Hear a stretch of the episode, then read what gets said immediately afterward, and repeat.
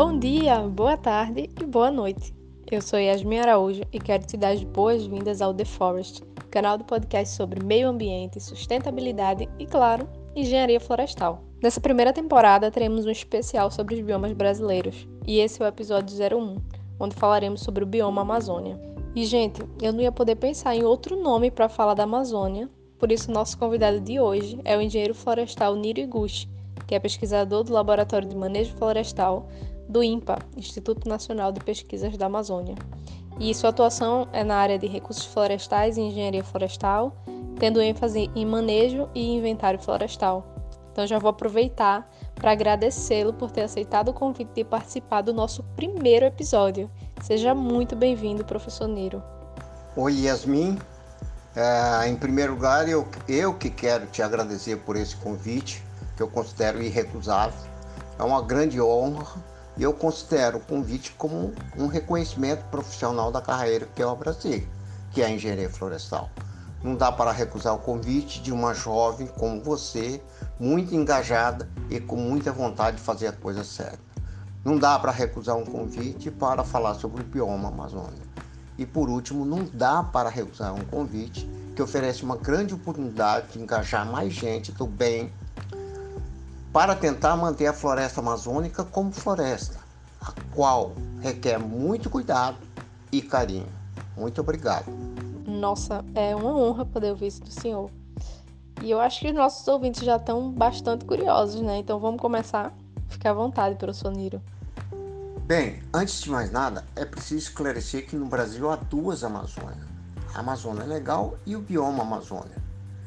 Digo isso porque as estatísticas sobre economia estadual, desmatamento e queimada dos estados se referem, na verdade, sobre a Amazônia Legal. E é muito difícil você separar, por exemplo, as queimadas e, e, o desmatamento do estado do Mato Grosso, se aquilo foi do bioma ou se foi aquilo do cerrado ou de outros tipos florestais. A Amazônia Legal é uma divisão geopolítica do Brasil que é composta então dos seguintes estados: Acre, Amapá, Amazonas, Mato Grosso, Pará, Roraima, Rondônia, Tocantins e parte do, eh, do Maranhão. Ou seja, toda a região norte, mais Mato Grosso, que é centro-oeste, e parte do Maranhão, que é nordeste. A Amazônia Legal é coberta, na realidade, por três biomas, né? que, é, que são o bioma Amazônia, Cerrado e Pantanal. Uma pontinha do, do Pantanal está dentro da Amazônia Legal. Eu diria o seguinte, que entre 80% e 85% da Amazônia Legal é coberta pelo bioma Amazônia. Talvez venha daí essa confusão entre Amazônia e bioma Amazônia e Amazônia Legal. Eu diria que entre 15% e 17% da Amazônia Legal é coberta pelo bioma Cerrado e muito pouco, menos de 1% da Amazônia Legal coberto pelo bioma Pantanal. Os estados cobertos 100% pelo bioma Amazônia são Acre, Amazonas, Amapá, Pará e Roraima.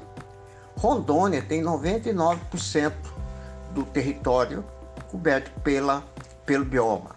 Mato Grosso, 54%, Maranhão, 34% e Tocantins, apenas 9%.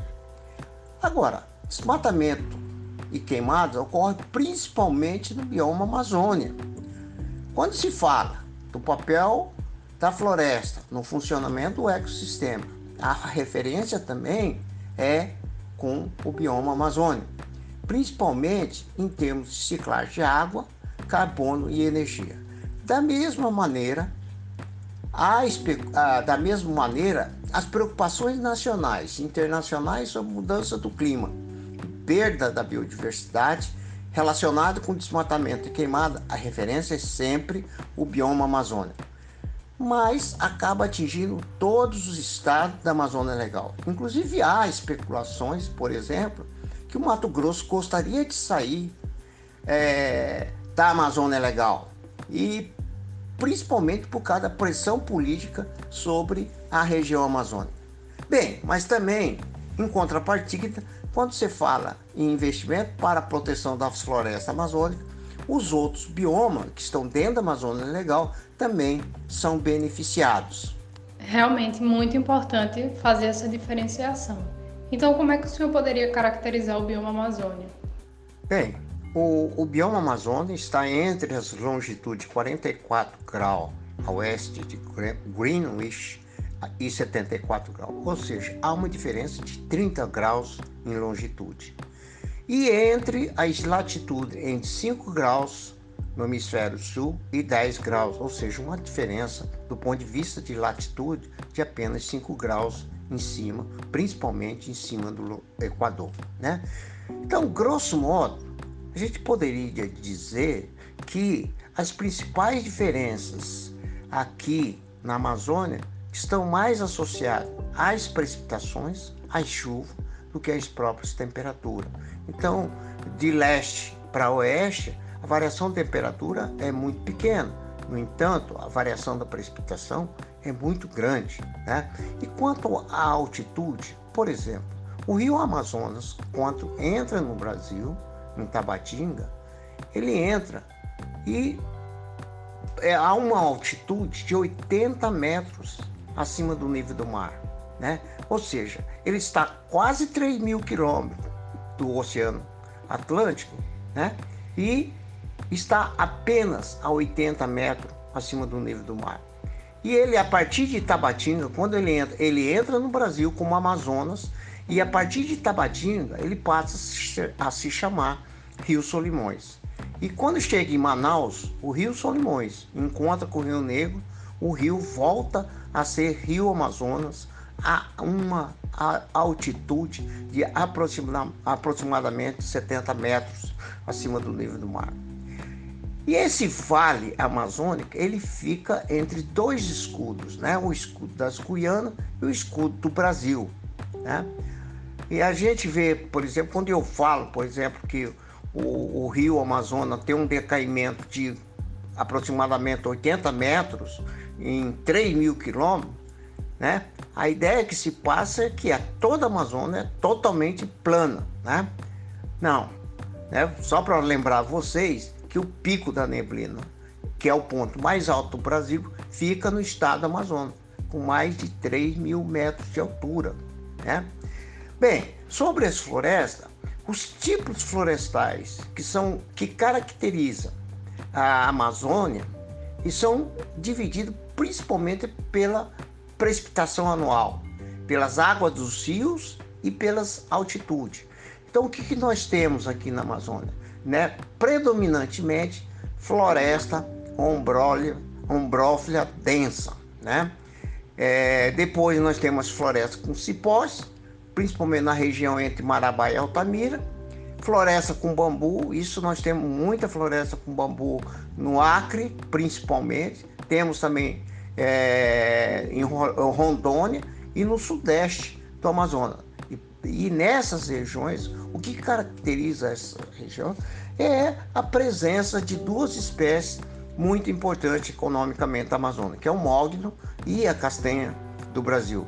Aí nós temos também as florestas de encosta, as campinaranas, floresta seca, principalmente no sudeste da Amazônia e em Roraima, floresta de várzea e floresta de Gapó. Floresta de várzea são florestas que são que sofrem alagamento por rios de águas é, barrentas, ou eles chamam de água branca, né? mas não tem nada de branca, é principalmente água barrenta.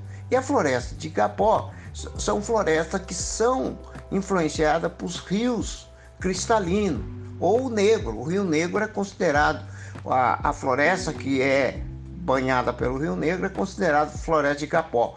E outro rio como o Rio Tapajós, que é um rio cristalino. Temos também né, na, na, na costa, na, que engloba a parte da Amazônia, floresta de manguezal e por último nós temos também as Campinas. Quando se fala em Amazônia, sempre pensamos em desmatamento, queimadas, e existe sim uma grande discussão a respeito do assunto. Então, o que é que o senhor poderia nos falar sobre isso e sobre as suas consequências para o bioma? E qual, assim, seria o cenário atual de desmatamento e queimadas no bioma Amazônia? A primeira estimativa do desmatamento acumulado da Amazônia foi feito em 1976 quando se concluiu que já havia desmatado na Amazônia mais de 150 mil quilômetros quadrados, ou seja, mais de 15 milhões de hectares. Depois, mais tarde, a partir de 1977, foi feita uma outra análise, de 77 até 1988, e se concluiu já nesse período, durante esse período, o desmatamento acumulado foi de mais de 230 mil quilômetros quadrados, ou seja, mais de 23 milhões de hectares, né? dando uma média de aproximadamente 21 mil quilômetros quadrados por ano, ou seja, mais de 2 milhões de hectares por ano foram desmatados durante esse período. A partir de 1988, o monitoramento passou a ser anual, e durante o período de 1989 até 2020, o desmatamento acumulado chegou a quase 600 mil quilômetros quadrados, ou seja, mais de 60 milhões de quilômetros quadrados. Quero esclarecer que esse monitoramento anual é sempre feito de julho do ano anterior a agosto do ano seguinte, ou seja, o desmatamento, por exemplo, de 2020 foi feito entre julho de 2019, agosto de 2019 e julho de 2020. O desmatamento de 2021 só vamos conhecer depois de agosto de 2021. Bom, o total acumulado na Amazônia é de 820 mil quilômetros quadrados, ou seja, nós já desmatamos na Amazônia mais de 82 milhões de hectares. Isso significa oito vezes o estado de Pernambuco. Né? E quando você olha a média anual histórica desse período de 89 a 2020, a média histórica é de em torno de 15 a 16 mil quilômetros quadrados por ano. E a média dos últimos 10 anos, 2011 a 2020, eh, ele caiu praticamente a metade, chegando a um pouco mais de 7 mil quilômetros quadrados o que é uma boa notícia. Com relação às queimadas, as queimadas são mais recentes, apenas desde 1998, e são monitorados com a ajuda do satélite meteorológico, é, é, meteorológico e são medidos a partir do foco de calor ativo. Né? Então, é, quando se fala em queimada tal, é medido em função do foco, número de focos de calor ativo. E a média histórica de 1998 até 2020 foi de 109 mil focos de calor. E nos últimos 10 anos, de 2011 a 2020, essa, é, essa média anual também caiu para 84 mil focos de calor por ano. E você sempre tem que associar queimadas a desmatamento, porque a queimada, afinal de contas, elas são utilizadas para os, como trato cultural para a limpeza do terreno. Bem, mas aqui cabe uma pergunta, né? Quando a gente olha esses números, essas quedas, né? Esse, essa dinâmica, tanto do desmatamento como das queimadas, mas nós precisamos fazer a seguinte pergunta: para que, que serviram esse desmatamento, né? Essa média histórica e essas queimadas todas? Então, primeiro a gente tem que lembrar que tudo que a floresta acumula durante sua vida, do ponto de vista de acumulação de CO2, é devolvida para a atmosfera quando derrubada. Vai CO2 no processo de queimada e vai metano no processo de decomposição. Então, depois que se derruba, tudo volta para a atmosfera. Agora, nos últimos 25 anos, a Amazônia contribuiu com aproximadamente 60% das emissões nacionais, considerando inclusive as emissões da própria Amazônia por meio de desmatamento e queimada. Veja bem, nós contribuímos com 60% das emissões nacionais. Em contrapartida, nesses últimos 25 anos, a Amazônia contribuiu com apenas 8% da formação do PIB do Brasil, do produto interno bruto do Brasil ou seja, da riqueza desse país. Quer dizer, a região polui 60%, né? E contribui com apenas 8% da riqueza do país. Então, não faz sentido, né? Nem o desmatamento e nem as queimadas na Amazônia. Resumo, então, desmatamento e as queimadas são inúteis do ponto de vista econômico. Isso não há dúvida em relação a esses números. Agora, do ponto de vista ambiental, é pior ainda, é um desastre. E mais, uma certeza que a gente pode ter sobre o, o desmatamento e a queimada, que na realidade o Brasil está destruindo a sua maior riqueza, que é a biodiversidade. Agora, é, é claro que a biodiversidade ela não é, ela está disponível, mas ela não é nem barato e nem fácil de ser acessada. Mas é claro que o fato de a gente não ter condições hoje de acessar a biodiversidade, isso não significa que a, a destruição dessa biodiversidade seja a solução para o Brasil, principalmente quando a gente se refere às futuras gerações. E por último aqui, eu queria colocar que se discute, sempre estão discutindo pontualmente o desmatamento e as queimadas, né? E também sempre carregada de ideologia. Não levam a nada, né? E isso, na realidade, acaba funcionando essa discussão pontual, essa discussão ideológica do desmatamento e queimada, acaba, na realidade, funcionando como uma cortina de fumaça para encobrir outros problemas do Brasil e da Amazônia. Outro assunto muito comentado é a mudança climática. Então, o que, é que o senhor poderia nos falar sobre essa mudança e quais são as principais consequências que ela causa à nossa Amazônia? Bem, é, inserir ou a floresta nesse debate da mudança do clima da idade contemporânea é muito importante, porque a, a floresta é composta de árvores, né? E árvores são máquinas que é, retiram o CO2, né? Que é um gás de efeito estufa, é o gás de efeito estufa mais abundante da atmosfera e fixa nas várias partes dela, né? na folha, nos galhos, no tronco, nas raízes. Tá? Então ele tem um papel extraordinário. E além disso, a árvore, ao processar isso, ao realizar a fotossíntese e respiração, ela consome muita energia. Então, essa energia, se não tivesse árvores aqui na Amazônia, essa energia certamente iria para outro ambiente e certamente estaria na superfície terrestre e, consequentemente, nós teríamos uma região mais quente ainda. Né? Então, veja bem, agora, é, os nossos estudos, nós temos vários estudos que apontam que é, a gente tem ideia dos estoques de carbono das florestas da Amazônia, né? E quanto ela acumula ou perde por ano. Então isso é extraordinário, isso é muito interessante para colocar a Amazônia de fato nesse debate como protagonista. Né? Mas ainda falta alguma coisa. Eu acho, na minha opinião, como pesquisador, pesquisando isso há mais de 30 anos, eu acho que falta entender melhor qual é a capacidade de troca da floresta com a atmosfera.